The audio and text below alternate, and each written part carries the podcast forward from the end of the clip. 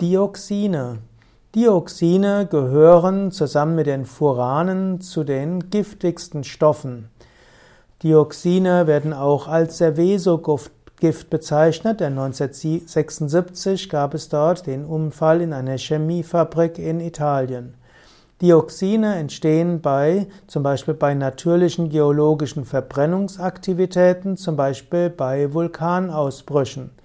Dioxine können auch entstehen bei der Herstellung von Pestiziden und bei Holzschutzmitteln und anderen Imprägniermitteln.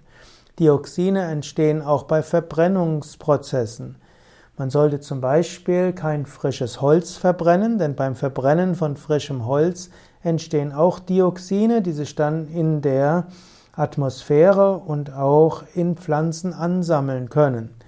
Man sollte nur Holz verwenden für Verbrennung, also zum Beispiel für Lagerfeuer hm, oder auch zum Heizen, was ausreichend getrocknet ist. In unseren Breiten ist das typischerweise drei Jahre lang gelagert.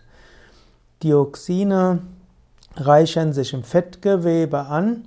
Auch ein Grund, weshalb man keine Tiere zu sich nehmen soll, denn die Tiere reichern das pflanzliche Dioxin oder das, also erstmal die Pflanzen reichern das Dioxin an, die Tiere reichern dann das pflanzliche Dioxin an und wenn der Mensch dann Tiere isst, dann sammelt er dieses Dioxin noch mehr.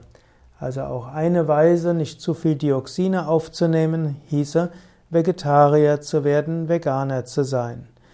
Dioxinvergiftung kann plötzlich geschehen, wenn man einer großen Menge an Dioxin ausgeliefert wird.